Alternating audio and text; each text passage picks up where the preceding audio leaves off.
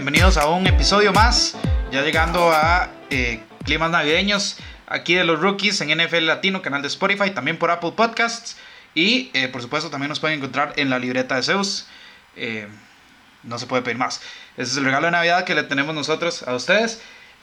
bueno, tuvimos una semana 15 con récords rotos, no solo el de Drew Brees que sucedió ayer, eh, pasando los 539 eh, que tenía Peyton Manning, ahora Drew tiene 541, sino que Lamar Jackson rompió el récord de Michael Vick, de un quarterback con más yardas terrestres en una temporada. Entonces tuvimos un, una semana 15 bastante entretenida, bastante que quedarán los libros de la historia de la NFL. Y por como siempre, para discutirlo, aquí está Sergio conmigo. Hola Bruno y a todos los que nos escuchan por el podcast de los rookies. Muy contento de estar aquí. Y de hecho es, es gracioso ese, ese récord ahora que este, comentabas eso. Porque antes del podcast yo le, yo le decía a Bruno que no me acordaba más en absoluto prácticamente de ese récord que, que, pues que rompió la eh, Lamar Jackson, ¿verdad? El, el jueves por la noche. Y, y, que sí, que fue una, una semana histórica, si se puede llamar así, ¿verdad? Este, como bien vos lo, bien vos lo decías, Drew, Drew Reese ya se convirtió en el quarterback que más eh, touchdowns ha lanzado en temporada regular en toda la historia con 541 y, y, y Lamar Jackson, ¿verdad? Con su récord de yardas terrestres. Un récord poco habitual, ¿verdad? Para un quarterback, porque los quarterbacks, eh, pues como bien sabemos, acostumbran a lanzar, sin embargo siempre es algo bueno, ¿verdad? Ver un coreback un poco más versátil, ¿verdad? En la liga como, como lo ha demostrado Lamar Jackson. Totalmente, y es que lo de Lamar eh, es un récord que cuando lo, es, pues, cuando lo puso eh, Michael Vick, uno dijo, bueno, quién sabe cuánto va a durar este récord, porque em, estamos en una era donde favorece a los pasadores, ¿verdad? Favorece a los quarterbacks que son más pasadores que, pues, que el juego terrestre. Sin embargo, no pasó realmente tanto tiempo o sea, estamos hablando de un periodo de una década más o menos, un poquito más. Un poco más. Sí, pero eh, pues al menos en mi opinión debió haber durado más. Lo que pasa es que llegó Lamar Jackson y eh, pues no sé, se volvió loco, la verdad. lo, que Lamar está haciendo esta temporada es realmente impresionante, pero hay un récord que sí había expectativas de que durara muchísimo más. Lanza 539 touchdown, uno dice, esto quedó esta temporada entraron dos mariscales con la oportunidad de hacerlo, Tom Brady y Drew Brees. Fue Drew Brees quien lo rompió. Drew Brees ahorita ya tiene 541 luego de su gran actuación contra, eh, perdón, el lunes, el lunes por la noche contra los Indianapolis Colts. Y bueno, entonces ahora Drew Brees posee ese récord. Tom Brady lo puede alcanzar, hay que ver, ¿verdad? Eh, ya están en las últimas etapas, están quemando cartuchos. Pero bueno, quién sabe. Por el momento es Drew Brees quien ostenta este récord. Y entonces, serio, de aquí viene la pregunta que vamos a hablar en este momento. ¿Qué puesto tiene Drew Brees en toda la historia en cuanto a mariscales de campo?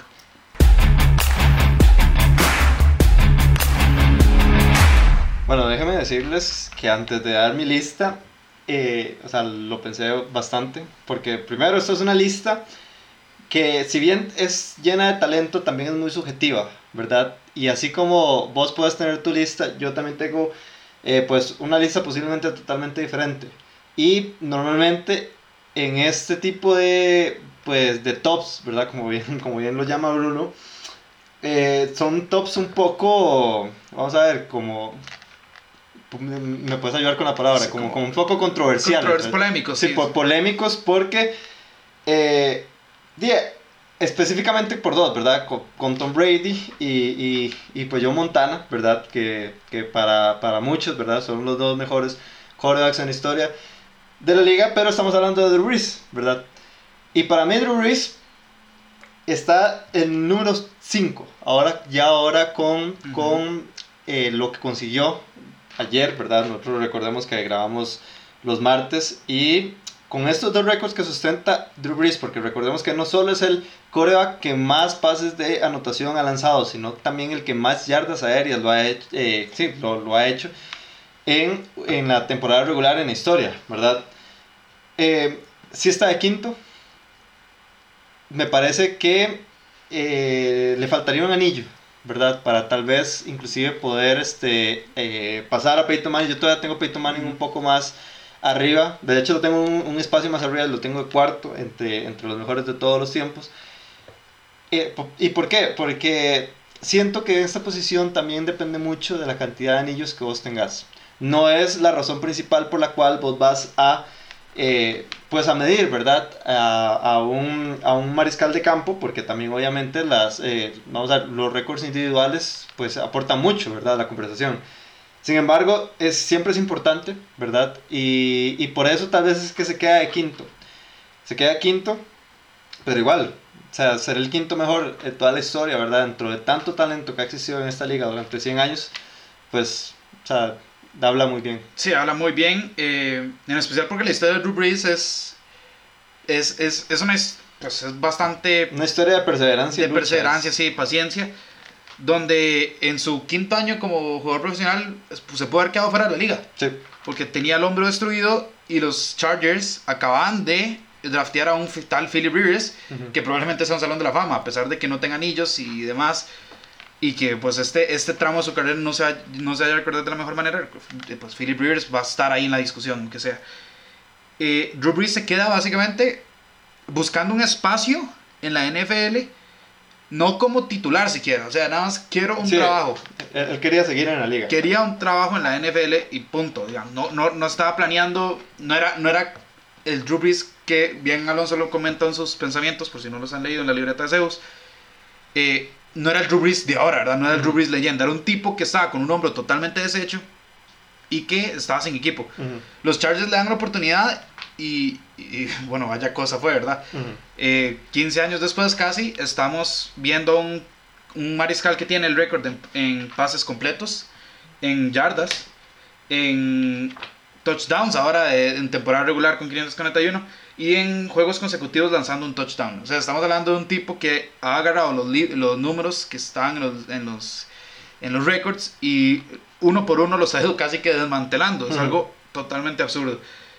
Eh, yo lo tengo entrando al top 5. No sé si en el top 5 eh, estamos, estamos. A ver, Tom Brady y Joe Montana creo que son indiscutibles. Sí, uno y dos ahí. Exacto. Después, después creo que hay un, un, un, espacio considerable, ¿verdad? En donde existe, pues, eh, talento similar, ¿verdad? Sí. Entre cada uno. O sea, como dijiste, yo creo que Peyton Manning tiene que estar ahí, por el 2 tiene todavía dos anillos.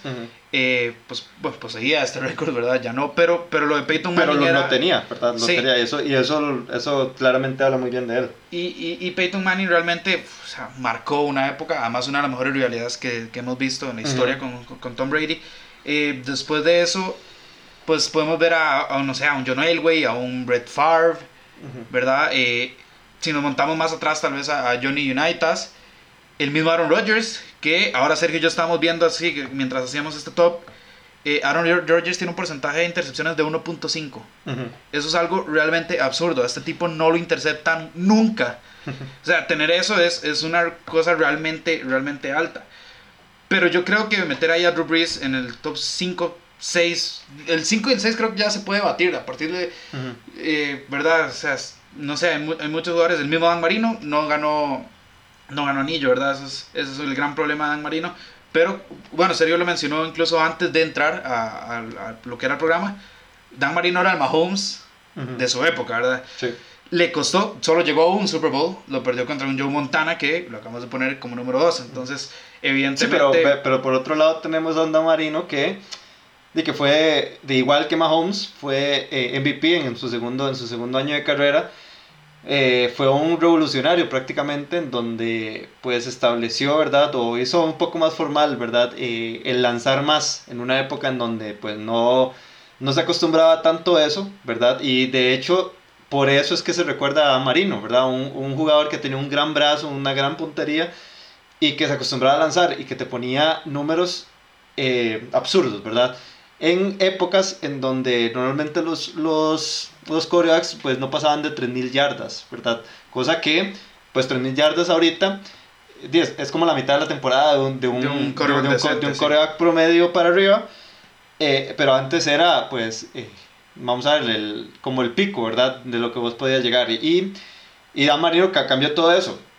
Sin embargo, bien vos lo decías, eh, le tocó, ¿verdad? Obviamente bailar con una de las mejores dinastías en la historia de la NFL, como fueron los San Francisco 49ers, ¿verdad? La mayor parte de su carrera, y que de hecho perdió un Super Bowl con ellos. eh, y, y, yo creo que todo ese tipo de cosas pesan, ¿verdad? O sea, no puedes poner en una conversación a Dan Marino, eh, por ejemplo, si, si, si, si, ese Super Bowl lo, hubiera ganado, ¿verdad? Si haya tenido un anillo, cambia yo creo que totalmente todo el esquema. Pero también eso, eso pasa mucho. Eh, también podemos ver hasta el mismo Jim Kelly, ¿verdad? El, el ex coreback, ¿verdad? La leyenda de los Buffalo Bills que llevó a, pues, al equipo de Buffalo, ¿verdad? A, a tres Super Bowls consecutivos y los perdió. ¿Qué sería, verdad, de este, de este coreback si más bien en lugar de haberlos perdido... Eh, hubiera ganado aunque sea uno o dos. Hubiera ganado, ¿verdad? Entonces, todas, todas esas cosas este, cambian y de hecho me atrevería a decir que esto, esto aplica también para Drew Brees. Drew Brees, eh, siento que, y, yo creo que en esto sí vamos a estar de acuerdo muchos de los que nos están escuchando, eh, yo creo que a Drew Brees, con, la, con el tipo de carrera, con la gran carrera que él ha tenido, pues yo creo que un anillo se le queda corto, ¿verdad? El hecho de que no haya ganado un MVP sí, el hecho no le hace justicia sí, también, también, a la carrera que ha tenido también. Sí, pero eh, siento que a Drew Brees le falta, le falta otro anillo, por lo menos con, con todo lo que ha hecho, por lo menos como, lo, como lo hizo Peyton Manning, ¿verdad? Eh, y, que, y que yo siento que, y, y, y, y aquí te lo repito, Bruno, eh, o sea, Drew Brees con otro anillo, yo creo que cambia la conversación totalmente de, qué posición en la historia puede estar. Sí, también vamos a mencionar a, porque después los, los históricos, gente como vos, serio, que les gusta demasiado la historia, de la NFL, nos van a tirar, eh, pues bueno, ya Johnny United lo mencionamos, pero está pues Otto Graham, ah, no lo tenemos en cuenta porque ni siquiera jugó en la era del Super Bowl, ¿verdad? Entonces, eh, pues básicamente en una liga totalmente distinta, totalmente aparte de lo que es ahora. De ahí, pues Joe Namath, Super Bowl 3 con los New Jets, el único que, el único que lo ha logrado. Uh -huh. Es, también. Ese, ese mérito, ganar un Super Bowl con los Jets, creo que debería estar, sin contar el récord que tiene en temporada regular, solo ganaron un Super Bowl con los Jets. En, en 1969, es una cosa de locos, ¿verdad? En 1969, cuando ganaron ese Super Bowl, no pensaron que los Jets iban a prestar tanto, ¿verdad? Entonces, también por otro lado. Eso cobra, cobra aún más importancia. Está pues también eh, Roger de Dodger Staubach. Recordemos que Roger de Dodger, eh, eh, el el tipo era el, el, el Capitán América. Capitán América, Capitán Comeback. Bueno, llegó Russell Wilson y destrozó todos esos. Eh, eh, ese, ese récord que tenía el de comebacks en, en el último cuarto. Mm. Y también era el padre del Hail Mary. Creo que Aaron Rodgers llega y le quita también ese. De hecho, si no me equivoco, él fue el que inventó el Hail Mary. Ah, sí, él puede ser el padre del Hail Mary. Creo que el dueño del Hail Mary ahora es Aaron Rodgers. Y eso me lleva a una pregunta: que ¿por qué no hacerla? ¿Quiénes más de los que están ahorita, de los que estamos viendo en este momento, Ujú. pueden llegar a estar, tal vez en el top 5, porque es que el top 5 son palabras muy, muy, muy mayores, pero en el top 10. No, así te lo dejo. O sea, eh, y, y yo puedo decir con completa seguridad eso. O sea, a- así de confiado puedo estar de estas palabras. Lo garantizas. Si Patrick Mahomes sigue haciendo lo que pues, ha venido haciendo en estos, en estos dos años, ¿verdad? Que ha estado como titular, recordemos que tiene tres años, sin embargo, no jugó el- eh, su primera temporada, o solo jugó literal un partido, que fue el último, la temporada 2017. Eh, Patrick Mahomes está postulando para ser un, un coreback de década a nivel de Tom Brady, nivel de Peyton Manning. Eh, y los números lo hablan, o sea, si, si, si continúas haciendo esto, obviamente, eh, o sea, yo hablo esto y lo digo con garantía si Mahomes se mantiene sano, ¿verdad? Es un problema porque apenas Eh, en su segunda temporada eso- como regular ha tenido, eh, como titular ha tenido Sí, problemas. pero las lesiones, las lesiones vienen y van en este deporte. O sea, el- lo que importa es mantenerse, ¿verdad? Y yo creo que, eh, o sea, vamos a ver, eh, Patrick Mahomes se ha, o sea, ha, ha conseguido eh, mantenerse en un buen nivel a pesar de su lesión, a pesar de que se ha visto, eh, pues, pues, lesionado, golpeado, ¿verdad? En estas últimas semanas. Eh, pero, pero igual es- te está lanzando un montón de yardas, igual, Sí, te, está, igual te está dejando pues muy buenas estadísticas individuales. Y, y, y ya se va a acabar la temporada en el sentido de que todavía falta un mes. Falta un mes, un poco más, ¿verdad? Este, ya contando la semana del Super Bowl y todo lo demás. Y va a ser otro, va a ser, eh, en el 2020 va a ser otro año, ya va a estar sano. O sea, tampoco, tampoco es una lesión, digamos, no sé, tipo Alex Smith, digamos que pues ahí, Sí, bueno, y ahí, ahí, ahí sí, pues cambia totalmente todo. Pero, eh, como te digo, Bruno, y como se los digo también a ustedes, si Patrick Mahomes sigue haciendo esto, pues yo creo que él inclusive va a poder es- eh, eh, pues romper estas marcas de Drew Brees dentro de 10 años. Eh, va a poder estar metido en, en la conversación entre, no, inclusive me atrevería a decir entre los cinco mejores. Wow. Mm. Eh, porque lo que está haciendo Drew Brees, obviamente, eh, Patrick Mahomes, perdón, eh, 10, es un talento de década, es un talento de década y que no, y que no todos, todos los días lo podemos ver. Yo, yo estoy de acuerdo en que tiene el talento para estar ahí. Yo no voy a ser tan, Sí, es que obviamente estoy diciendo algo, algo tan, que, que tan se fuerte en mis declaraciones. Primero quiero que que gane un necesite- Super Bowl. Ah, sí, eso también es importante, ¿verdad? Primero quiero que gane un Super Bowl y después, este, eh, eh, lo que te dije fue las lesiones. Yo sé que viene Iván, el mejor caso es Drew Brees, ¿verdad? Pensamos que no tenía carrera después del 2005 y... y, Y, con- ve- y con vean- Orleans, aquí hablando de Brees, ¿verdad? Exactamente. Ahora, eh, sí me preocupan porque esta, esta temporada tuvo dos fuertes, una en la rodilla y una en el tobillo. Ha jugado, el al tobillo yo creo que ni siquiera se ha recuperado totalmente. La rodilla, pues, eh, hizo un, un par de, de, de, de cor- corridas eh, hace un, un par de semanas, entonces supongo yo que el movimiento de la rodilla no le está molestando tanto. Lo del tobillo yo creo que sí todavía le molesta. Y por dicha ya viene eh, el final de temporada en el sentido que sí va a tener 7 meses para recuperarse. Ujú. Espero yo que no sea algo temporada tras temporada. No, no, eh, obviamente, un tipo obviamente. que se lesiona y que pasa pues, Sí, no, tocado, es, que, es que si hablamos de lesiones, o sea, bien, bien nosotros lo hablábamos de Drew Brees, Drew Brees tenía eh, el, el hombro prácticamente destrozado en el 2005. Sí, nadie le da Tom Brady, para volver. Tom Brady perdió una temporada, si no me equivoco, la temporada 2009 por una lesión que lo dejó eh, para toda la temporada fuera.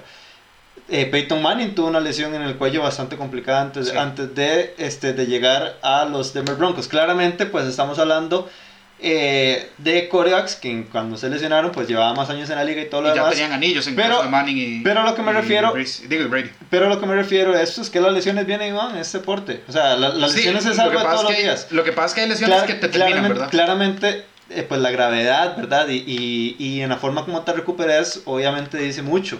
Y, y entre otras intangibles que también existen esto, ¿verdad? Ahora, eh, Aaron Rodgers, creo que, yo ya, creo que él ya está en el top 10, ¿verdad? En El, el top, top 10. el top 10. ¿Puede llegar a ser el top 5 si gana uno o dos anillos más? Puede meterse en la conversación. Yo creo que sí. Sí. Si gana un anillo más, yo creo que sí. Sí. O sea, los números de Aaron Rodgers son absurdamente eh, fuera de este mundo. Es, al- Ujú. es algo que de verdad no tiene, no tiene igual. Russell Wilson, un tipo como Russell Wilson, lo ves eh, ganando un par de No, todavía- anillos más, un anillo más, más en- llegando sí, al menos no a la discusión de estar en el top 10.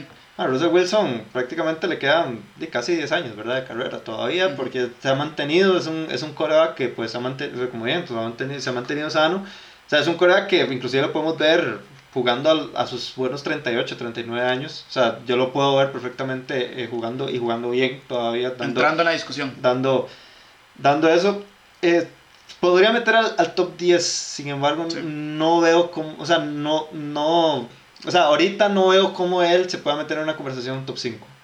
Sí, top 5 está difícil. yo, me refería a un top 10. Eh, yo creo que Philip Rivers tiró eso por la borda. Ah, no, nada, de hecho, Lo eh, tiró por la borda.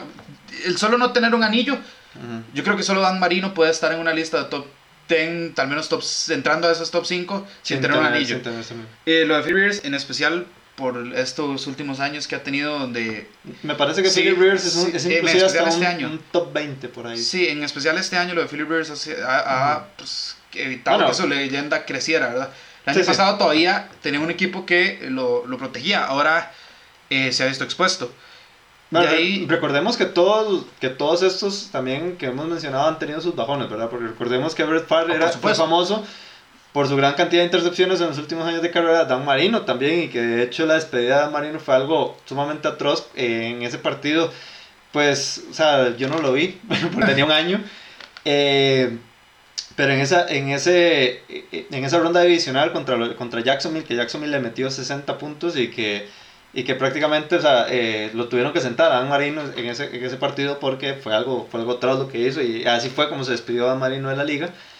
Y, y así, ¿verdad? O sea, son, o sea, es que son muchas variables, la verdad. que Sí, uno- lo que uno ya, ya para terminar el tema, es vacilón porque uno veía esto desde, desde que llegó, por ejemplo, Drew Brees a la liga y uno decía, ok, están Brady y Manning y luego Drew Brees. Después pasamos a estar, eh, ah, ok, están Brady y Rodgers y luego Drew Brees.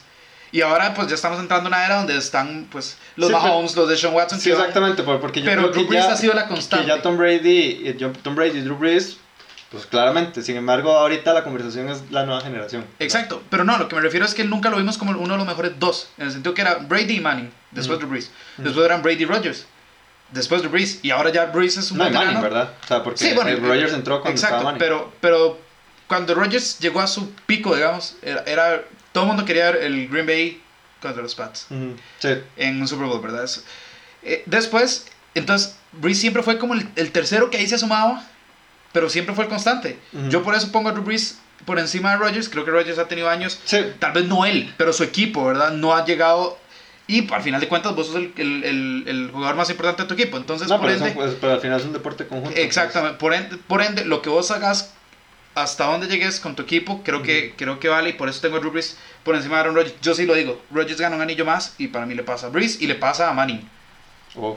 Porque Manning, a mí, en especial a mí, eh, ya es algo muy personal. Ah. Eh, Manning No, a mí en, postemporada siempre me ha quedado viendo. Tal vez a Reese. A Manning. A mí en postemporada Manning siempre me quedó viendo. Ese segundo anillo se lo tienen que agradecer No, toda de, la vida a Von de, Miller. de- y- de hecho, para finalizar, ¿cuál es tu lista? eh, no, yo, yo ahorita sí estoy con Tom Brady, con Montana. Ajá. Eh, el tercero creo, creo que voy a ser eh, respetuoso de la historia y me va a quedar con, con United. Y después creo que tengo a Peyton Manning y a Drew Brees. Drew Ujú. Brees peleándolo tal vez con, eh, con, no sé, con Brett Favre. Puede ser. Y, y por ahí también anda Aaron Rodgers. Que para mí Aaron Rodgers está por ahí. Pero, pero sí, yo creo que lo puedo meter a Drew Brees en el 5. No. Lo puedo meter en el 5. Bueno, tenemos una lista un poco diferente. Bueno, primero, y sin duda, y, y nos podemos echar tres podcasts fácil de esto, de por qué Tom Brady es el número uno. Tom Brady es número uno, Joe Montana número dos, Brett Favre número tres, yo lo tengo como número tres. Eh, todo lo que hizo Brett Favre a lo, largo, a lo largo de la historia, las yardas que tuvo. Lo acabas de criticar por su gran cantidad de intercepciones. Y No, todo, no, pero o sea, no, o sea, critiqué a Marino también, o sea, ah, inclusive te, te puedo criticar a Tom Brady del, del, del bajón que ha tenido de nivel esta temporada, o sea, Tiene 42 años muchacho. Ok, Brett Favre, es- Brett Favre también tenía esa edad cuando... Brett Favre lanzaba intercepciones bueno, pero, o sea... Era muy, era muy pero, descuidado. pudo, el- pero pudo, pudo componer un poco la situación, No, supuesto, sí. De cuarto Peyton Manning y quinto Drew Brees. Bueno, ya nos alargamos. Sí, nos alargamos mucho. Creo que al final igual queda, queda claro que Drew Brees está en Sí, el top está- 5. está- está arriba, está arriba. Pero bueno, pasamos a las preguntas que ustedes nos hacen. Sergio, eh, vamos a empezar con una que, eh, vamos a ver, eh, creo que está muy arraigada a tu corazón. a tu corazón Viking. Y la primera pregunta, Sergio, Mi es... corazón multicolor, como dijo, dijo Alonso. El corazón multicolor. La primera pregunta, Sergio, es...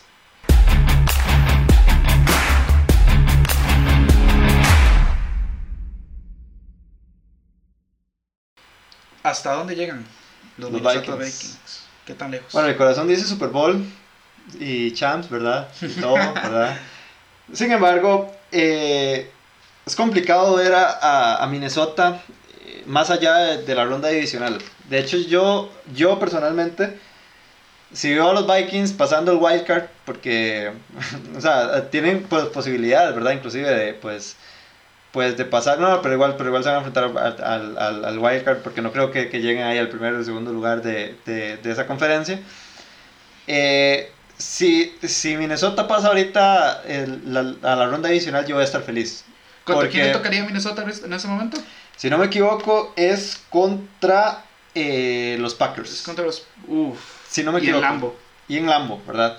Obviamente, este Monday Night, ¿verdad? Eh, va a definir mucho sobre, sobre esas posiciones, inclusive en la misma división. Sí. Eh, pero, pero sí, no le toca nada fácil, no, le to- no nos toca Dallas, lamentablemente. Yo, yo sí, no, yo los veo, yo los veo quedando Eh, la ronda no, no, por eso te lo digo. Si yo veo, si yo veo a, a este equipo pasando a la ronda adicional, yo voy a estar más que feliz. Porque eh, sinceramente me sorprendieron con respecto a, lo- a, la, a la temporada tan decepcionante que tuvieron la temporada pasada. Este equipo pues dio, yo creo que inclusive tres pasos hacia, hacia adelante, gracias a inclusive a Alvin Cook.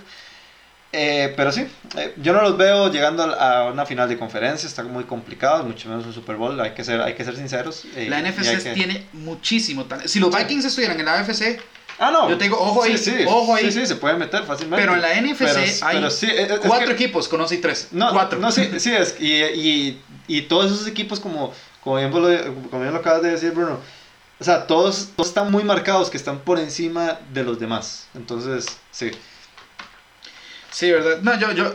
es- no, no, no los veo pasando a la. No, no, No como, lo veo pasando. como te digo, o sea, para mí es una sorpresa eh, que pasen al, al divisional y me va a poner muy feliz si pasan al divisional. No, pero bueno, la temporada de los Vikings ha sido mejor de lo que yo esperaba, en especial después de ese inicio. Sí, sí. Pero, pero sí, eh, yo creo que Bueno, llegar a postemporada. Yo los tenía en el comodín al principio de la temporada. Sí, está cumpliendo, sí. está. Eh, vamos en esta, est- cortitas. ¿Qué tanto afecta la, sa- la sanción de Gordon a Seattle? No, no tanto. Para mí no tanto, ya venían bien sin no, él. no tanto, sí. DK Metcalf está bien, de, lo que de también... hecho, de hecho, yo creo que, que no les va a afectar mucho. O sea, DK Metcalf lo ha hecho muy bien. Tyler Lockett prácticamente ha sido el hermano, ¿verdad? El- La, la, la primerísima opción de, de Russell Wilson. Y eh, pues. Tal vez el que afectó más fue Disley, ¿verdad? El, el- Aunque el- el Hollister Tyler- en los el Tyler- últimos- Pero eso es lo que te iba a decir. Por dicha, Hollister sí, pues, se ha puesto, ¿verdad? La 10, como se conoce ¿no? Eh, popularmente, y, y ha Sí. hecho muy buen trabajo. Y, eh, eh, un estilo de Tyson Hill, sin ser Tyson Hill, porque Tyson Hill lanza y demás, Ujú. Pero lo han usado hasta de fullback a Hollister Sí, sí. y lo ha hecho bien. Sí. Eh, ¿Se proyecta a futuro algún quarterback que pueda superar el récord de Breeze? Vos mencionaste a Mahomes. ¿Tenés algún otro?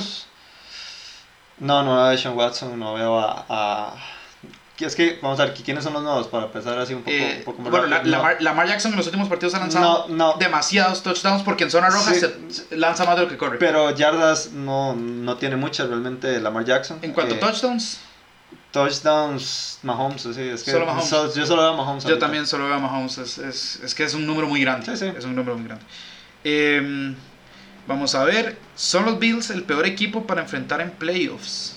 En- supongo que en la AFC. En la AFC, sí. Eh, el peor equipo para enfrentar en playoffs. Supongo yo que él está diciendo Sí, de sí. los comodines porque Sí, obviamente no exacto. Baltimore Sí, es el- sí, entonces si son los comodines, eh, de- sí tienen que ser los Bills. Porque, mm, o sea, de hecho, inclusive el, el domingo lo demostraron que es mejor equipo que, que los Steelers. Sí. Y, y que esta defensa perfectamente les puede sacar el partido. Depende si la AFC Sur logra meter a uno. Parecerían los Titans luego de la derrota contra Houston. Ujú, De hecho, de hecho los Titans le, le vino bien esa derrota de los Steelers porque todavía los meten muy de lleno en la competencia sí. a pesar de- del, del calendario complicado que tienen, ¿verdad? Vamos a ver qué hacen contra un Breeze que acaba de romper récords y viene Sí. motivado. Eh, Y, y que están buscando el, el, pues la, la ventaja de, de jugar en casa toda la Sí, temporada, eh, todos, todos los playoffs, perdón. que sería complicado ir a Buffalo si los Bills llegan a, a tener una localidad, ¿verdad? O sea, no, no- no es un ambiente bonito. Sí, no, pero no, no, no, no veo a- no, no, no, no lo vamos a poner con que Sí. eso va a ser el factor que los lleve a tal lado, pero, pero bueno, es, a considerar. Eh, hasta ahora, ¿cuál es la posible predicción de Super Bowl? No la vamos a responder porque próximamente Sí, tendremos a- una especial sobre eso. vamos a tener- Eh, vamos a ver. ¿Por qué nadie tiene a los vikingos para llegar lejos en la postemporada? Bueno, ya lo mencionamos. Aquí, aquí estoy yo, amigo.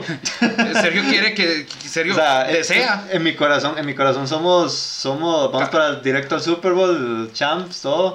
Yo eh, no los tengo largo, ¿por qué? Porque van para el ambos. Si fueran contra Dallas, eh, Sí, ustedes sí. le pasan por encima. Bueno, ya le han pasado por encima a Dallas esta temporada. Top 5 quarterbacks de la historia, creo que ya los dimos Sí. y con creces. Eh, son Seattle y Baltimore los favoritos de llegar a Miami. Seattle. Sí, sí, Baltimore sí. sí. en, la AFC sin duda alguna, Seattle no lo veo tan, tan favorito. De hecho, inclusive a pesar de la derrota de, de San Francisco y una fea derrota, ¿verdad? El domingo contra Atlanta, yo inclusive los pongo por encima ahorita todavía que, que, a, que a los Seattle Seahawks. ¿Por qué? Porque es un equipo muy inconstante. Y este, me parece más esta derrota de los San Francisco 49ers un error que una inconstancia del equipo. Sí. Sí, a mí, a- sí, es un accidente. La pierden en la última jugada. Es un accidente. Es un en la última jugada porque Julio Jones logra meter el talón y en la caída medio se asoma, o sea, eso fue una cosa muy fortuita. Eh, sí me preocupa a mí que los 49ers ya en dos semanas consecutivas permitiéndole más de 130 yardas a receptores, Michael Thomas y Julio Jones, evidentemente son dos de los mejores cinco que hay, pero eh, llama la atención, ¿verdad? Sí. Eh, nos pregunta también Diego Méndez, ¿en qué terminará la NFC? Green Bay visita Minnesota, los Rams visitan a San Francisco y San Francisco luego visita a Seattle, son juegos decisivos. Ok, yo dije el jueves pasado que yo ponía, y ojalá, que los Vikings le puedan ganar a Green Bay en este, en este Monday Night. Eso quiero yo que usted ponga a Eh, Sergio en la batalla de predicciones. sí, me, me vaya, o sea, así como don Juan Carlos Rojas, el presidente de Saprissa y fiel seguidor de los Dallas Cowboys, él pone siempre a sus Cowboys, aun- aun- aunque la situación esté lo más adversa posible, yo voy a poner a mis Vikings ganando en...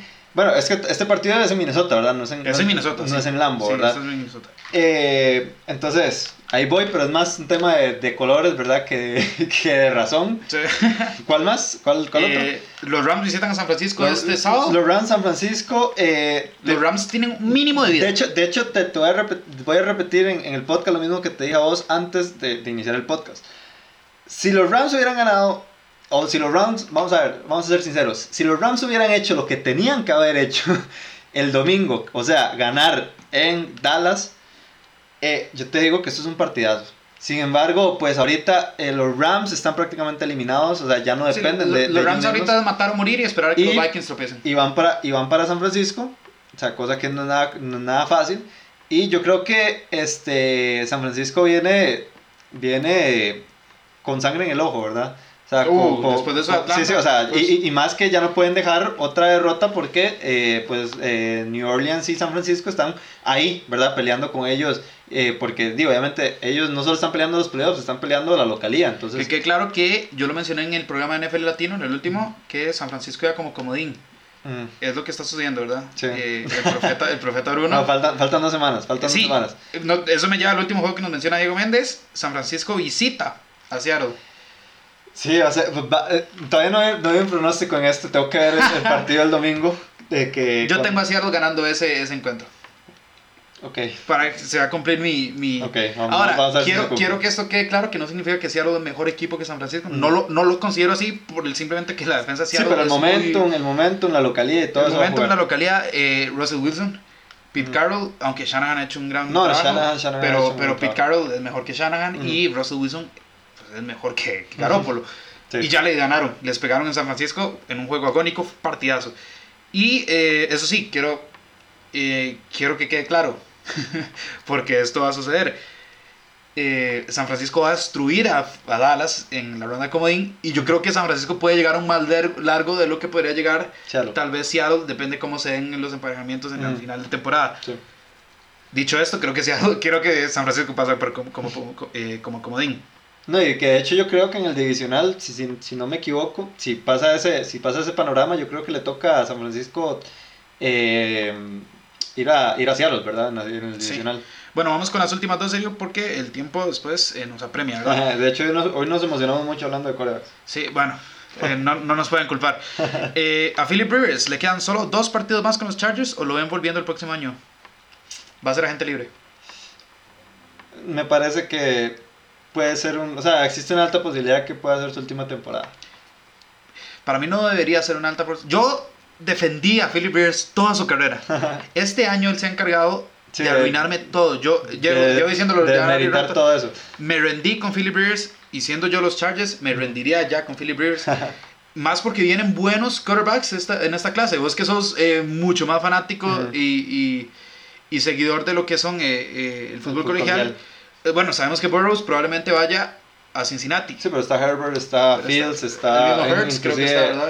In- Inclusive está de Tua, todavía no se sabe, ¿verdad? Si se puede regresar o no, o si se va a declarar elegible para el draft, pero sí, sí hay una buena cama, una buena camadilla de... Hay una buena camadilla, no, creo que... no, no me parece tan buena como la de Baker Mayfield, Sam Darnold, Josh, Josh, Josh Allen y todos ellos. no bueno, mencionaste a la mano. Bueno, la madre, sí, lo peor de todo es, es que es casi el mejor de todos. Eh, pero, pero sí, pero es una buena, es, es una, es una, Tiene potencial. sí tiene potencial. Tiene Es- potencial. es- esa es la, esa es la, esa es la, las palabras correctas. Y eh, sí, yo que siendo los Chargers pierdo estos últimos dos, eh, dos partidos para pues, tener el pick más alto. Y, Ajá, sí. y, y si quieren que Philip Rivers quede una temporada más, está bien, pero para que vaya nutriendo al otro, ¿verdad? No, no precisamente como un plan eh, definitivo. Y bueno, la última es el gane de los Cowboys, un, especi- un espejismo serio. Por supuesto. o sea, de hecho ese por supuesto sonó demasiado Bruno. Ok, o sea, por supuesto porque o sea, nadie, nadie veía a los Cowboys ganando, solo Juan Carlos Rojas veía ganando Sí, sus Cowboys. bueno, Eh, y, y que pues yo creo que esto, pues obviamente falta el partido contra Filadelfia, eh, ¿verdad? Que eso es lo que va a definir. Eh, pero, pero yo creo que ahora sí, con esta, con esta victoria, yo creo que ya amarraron el, el, el, el, pues, el campeonato, ¿verdad? De la, de la NFC este. eh, en serio, Me parece. Me los parece. dos van 7-7 y se van a enfrentar. Sí, pero los Eagles ayer sufrieron demasiado. Sí, pero, es dema- que bueno, te, voy a decir, te, te voy a decir lo que pasa. Yo creo que aquí eh, esta victoria de los Cowboys es, es, es perfecta para mí. ¿Por qué? Porque los Cowboys ganan Porque dan esperanza. dominantemente.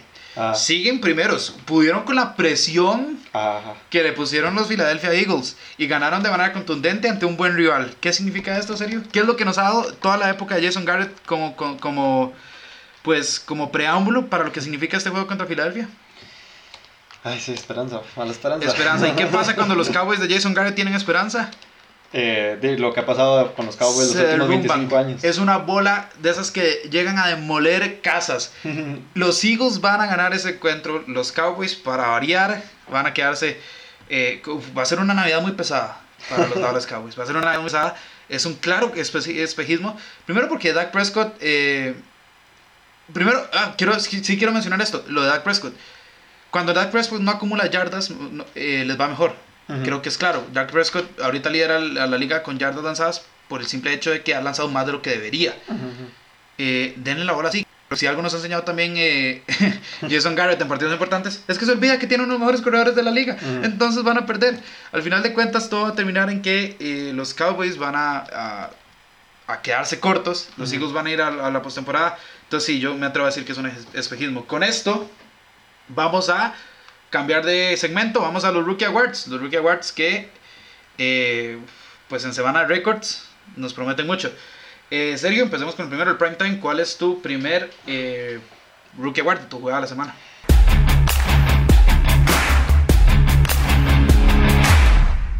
Este, este Prime Time, como bien lo dijiste, es, un, es una jugada y yo creo que por diferencia está ahí, yo creo que sí. Y es el pase de Carson Wentz eh, para touchdown a Miles Sanders de 15 yardas.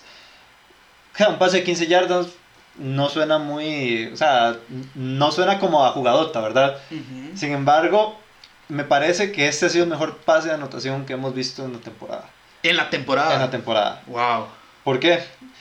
Porque es un pase en el cual eh, tenés a dos defensivos por delante de Miles Garrett, ¿verdad?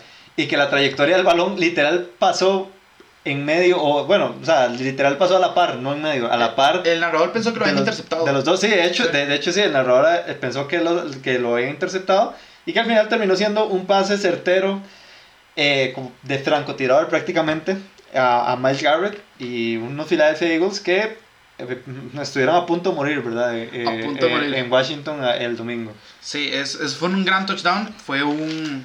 un ese, yo, yo te voy a sincero, yo el pase no lo vi iba muy duro.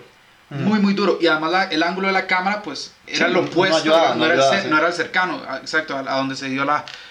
Pero yo no vi la ola. De hecho, cuando el... Cuando el tengo que ser muy sincero, cuando el, el narrador dice que fue interceptado, que el narrador dice que fue interceptado, yo dije, clásico eh, Carson Wentz esta temporada. En eso veo que más Sanders nada se levanta y empieza pues a, a ¡Wow! Ese es Carson Wentz del 2017, ¿verdad? Sí, sí. Bueno, si Carson Wentz puede elevar el nivel a, eh, esas alturas en este momento de la temporada, creo que va a ser muy, muy bueno, ¿verdad? Para los Eagles.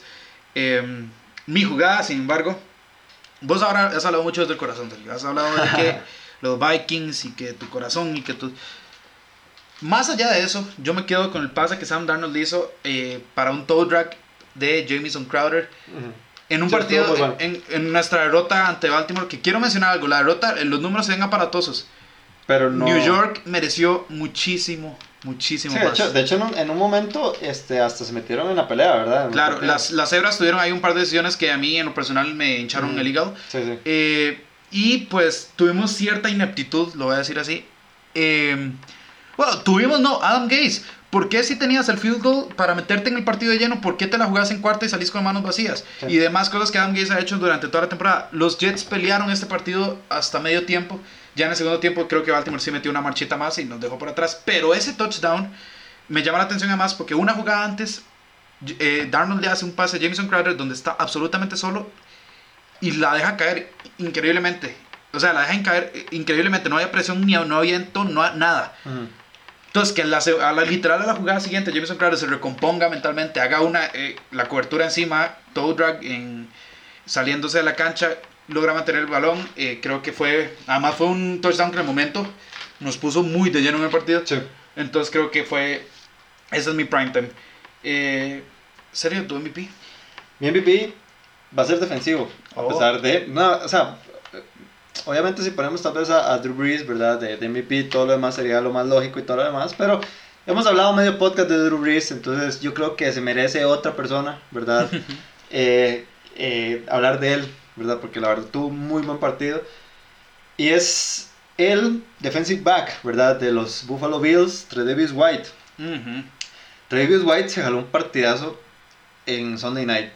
Prácticamente fue la persona que le ganó el partido a Buffalo contra unos Pittsburgh Steelers que, eh, pues, la defensa muy bien, Hodges no tanto, ¿verdad? Sí, la, la, la Eh, sufrió el pato Hodges. por De, hecho, de hecho Hodges fue eh, el que prácticamente el que, el que echó a perder esta- este partido.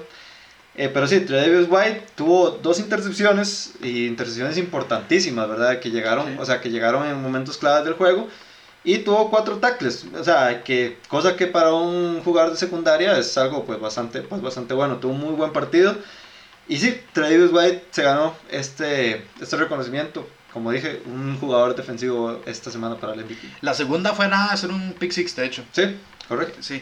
Eh, juga- eh, eh, un defensive back puede jugar de safety de esquinero. Esta vez lo hizo como esquinero y Travis White, la verdad. Creo que se está metiendo en la conversación de los mejores cinco en su posición. De hecho, está empatado con Stephon Gilmore, con, Gilmore con por- más, con, por más, intercepciones. con más intercepciones. sí, eso, es, eh, muy bien de él. eso habla muy bien de la defensa de Buffalo y en especial de Travis White, que ha, ha tenido un gran, una gran temporada. Yo sí me voy a quedar con Drew Brees, pero no me voy a extender mucho. Nada más quiero que vean estos números. Hizo 30 pases, falló uno. Sí, falló uno. 29 30 pases para Drew Brees, eh, 307 yardas, 4 touchdowns y el récord 541 touchdowns ahora lo posee él. Entonces creo que. eh, ¿Qué no hizo? ¿Qué, no hizo, más bien? se solo le faltó anotar por tierra, ¿verdad? Eh, Bust, Sergio.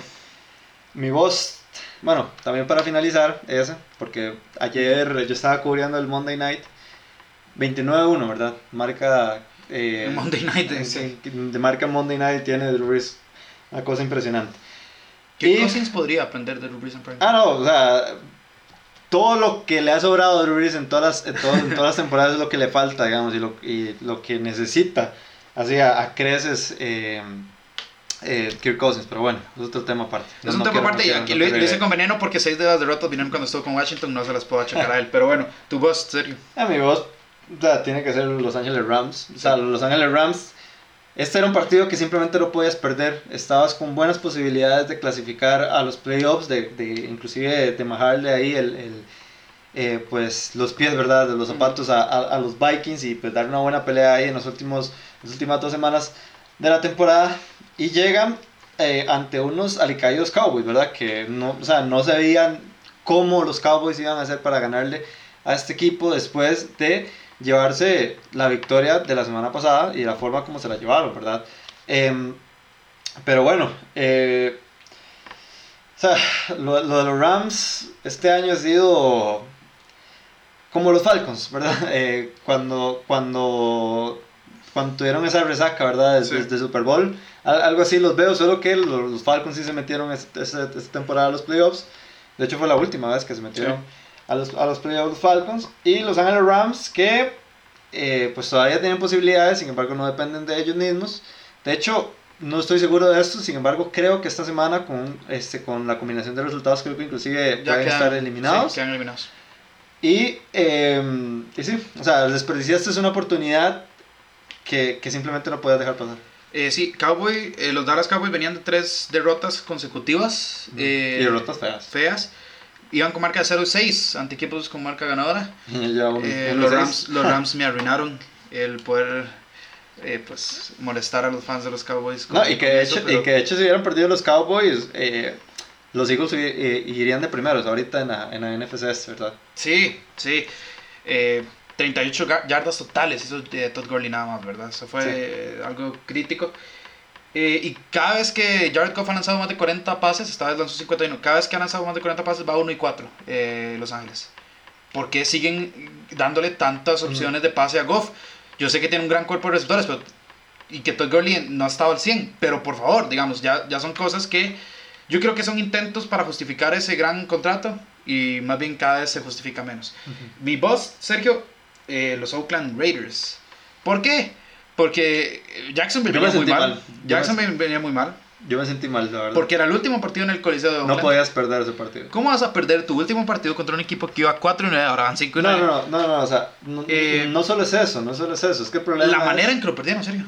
Sí, la manera, o sea, iban, iban ganando en, en- en el, en el medio tiempo. Eh, no tenían, co- o sea, no tenían derecho a perder además con una ciudad que eh, por mucho tiempo 45 años. 45 años exacto, eh, nos había dado un- una gran atmósfera en el Black Hole.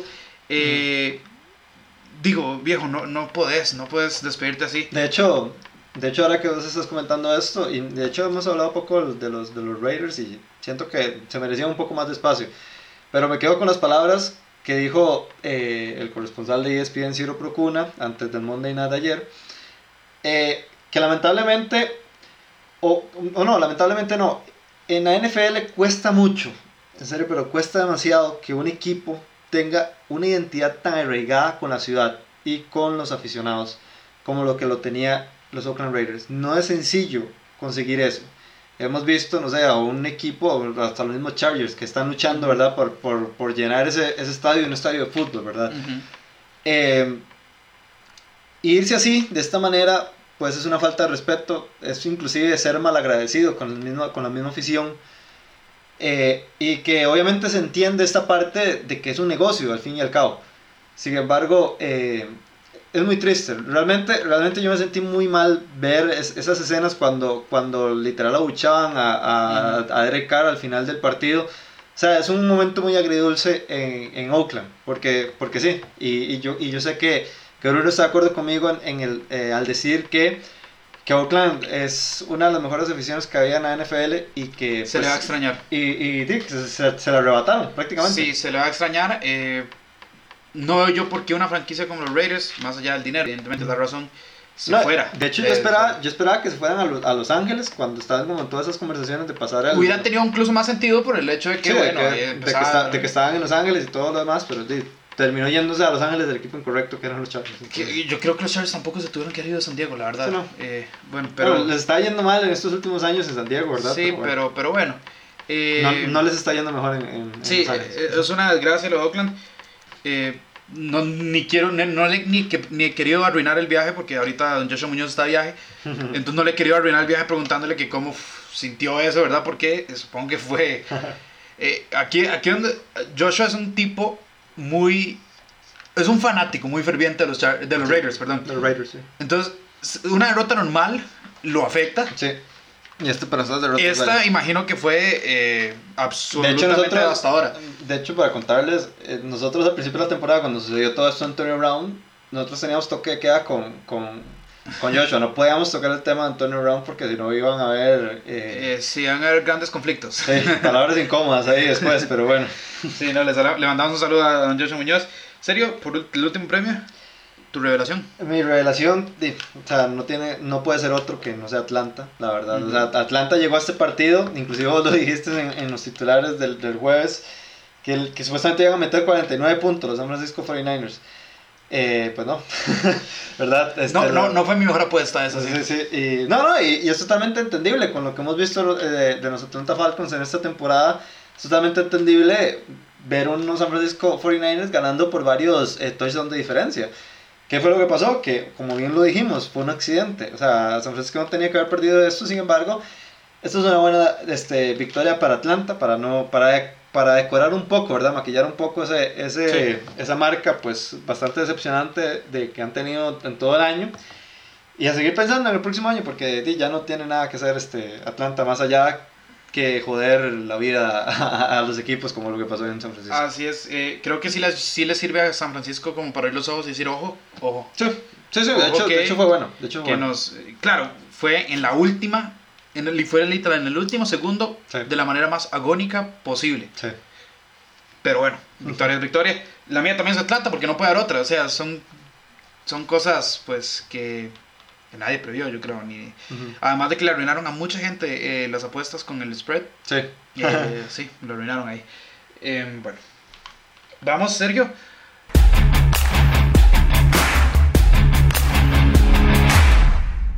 Se acabaron Thursday Night, entonces hoy no tenemos no tenemos, no tenemos, pues, Thursday night. no tenemos previa de Thursday Night, como siempre terminamos el podcast. Pero eso no significa que los vamos a dejar a ustedes con las manos vacías. Porque ahora el sábado ya se acabó el fútbol colegial. Sí. O está en etapas finales, ¿verdad? No, no, ya, ya se acabó. La, la, la, falta la tazoniza, pero la tazoniza está, hasta el 28 de diciembre. Ok, perfecto. Entonces, ya tenemos sábados de fútbol. Sí, ya. No colegial. no, no colegial, correcto. ¿Qué significa? Que vamos a tener tres encuentros. El primero, Houston, Tampa Bay, serio rápido. ¿Cómo es este partido? Ah, Houston. Houston ganando este partido. Jimmy y... Winston viene a hacer 458 yardas, 4 touchdowns. No, sí, va a estar peleado. Va a estar peleado porque, este, inclusive, así te lo voy a dejar. Este va a ser eh, un partido o un déjà vu de lo que vimos en, en Seattle, cuando Tampa fue a Seattle como en semana 6 aproximadamente, que es se- eh, que, que los Eagles ahí tuvieron que pelear bastante, que inclusive se fueron a overtime y todo lo demás. Pero, pero bueno, una, una derrota aquí de Houston, eh, o sea, sabe, sabe, todo, sabe a gloria, ¿verdad? En Tennessee. En- oh, sí, Alonso Solanos la, la van a estar apostando incluso. Eh, yo veo a Houston ganando. Lo veo un partido cerrado. Porque, primero, para para empezar, es en Tampa, no es en Houston, no es en el Energy, es en, en- en Florida. Y este. Tampa tiene esta cosa rara, ¿verdad? Que, que viene de la mano de tener un mariscal como James Winston. Sí, que te lanza tres James Winston. intercepciones, pero te mete cinco touchdowns. Exacto, ¿verdad? James Y Winston. te- 400 y pico de yardas. Jamie Winston te va a poner números, te va a pegar. Lo que pasa es que él recibe golpes también, ¿verdad? Él te pega y después te pone la mejilla. Sí, sí. Ese es el gran problema de James Winston y, y es algo que es característico de Tampa. Cuesta ver que Tampa eh, no anote muchos puntos en un partido. Muchas de sus victorias, digo, de sus derrotas vienen con muchos puntos de ellos. Pasa que... No, y, que de eh, hecho, y que de hecho de, este, a Houston le costó el, el partido en, el, el domingo. O sea, Houston ahorita no, no Sí. tiene una buena defensa. no, no tiene una buena Y, defensa. y, y, y se puede, o sea, y, y ahí yo veo un partido en donde eh, James, eh, James Winston, perdón, eh, puede hacer sus, sus maldades. Sí, sí, además quiero eh, recordar que la defensa terrestre Tampa Bay es de las mejores de la liga, creo que está número 2 o 3 en este momento, y eh, el juego terrestre de Houston no, no- no es el mejor tampoco, No. entonces creo que vamos a depender muchísimo Del en- pase, eh, sí. de lo que pueda hacer Deshaun Watson para ver qué pasa con Houston. Eh, Buffalo visita a Foxborough, Gillette, en lo, que, Es- en lo es- que puede ser el juego de la jornada, Sí, entonces, ¿cómo lo ves? pronóstico reservado. Todavía tengo tiempo para pensarlo Ah, oficialmente. bueno, Todavía tengo, tiempo para pensarlo oficialmente hasta el jueves. si te vas a programa. mojar el jueves, porque no te mojas el No, no, no, no, no, porque tengo que pensar muchas cosas. Pero así, así, así, lo, así lo digo yo. Y perdón, porque yo sé que nos, nos están escuchando muchos fans de los Pats, posiblemente, no, no se enojen conmigo. Pero a mí me gustaría ver a, a, a Buffalo como el, el campeón de la FC. ¿A usted gustaría? Yo lo estoy diciendo, bueno, no sé si campeón, pero si van a empatar. No, de hecho es que empatan. Eh, Empatan. Eh, el, no, el desempate creo que igual queda, Sí, no, queda eh, New England. Pero creo tema, que es, un tema, es un tema ahí complicado el, desempate de ellos porque Buffalo, sí, porque sería uno y uno eh, y todos les han ganado a, a Miami. a Miami y Jets, a los Jets. Sí. sí. Eh, yo veo a Buffalo ganando, robándose esto. ¿Por qué? Porque la defensa de Buffalo es la tercera mejor. Tienen, vos lo mencionaste, Trey Davis White. Eh, Sí, el problema es que también Milano. del otro lado tenés Tienen- otra muy buena defensa. Eh, ¿verdad? yo- va a ser un duelo de defensivas. Otra vez. Eh, otra vez, el primer partido fue sumamente cerrado. Y si Josh Allen completaba ese último drive, Buffalo se llevaba la victoria. sí. Creo yo, ah, Buffalo tiene el quinto mejor ataque terrestre. Creo que ese equipo de Buffalo ha mejorado desde ese entonces.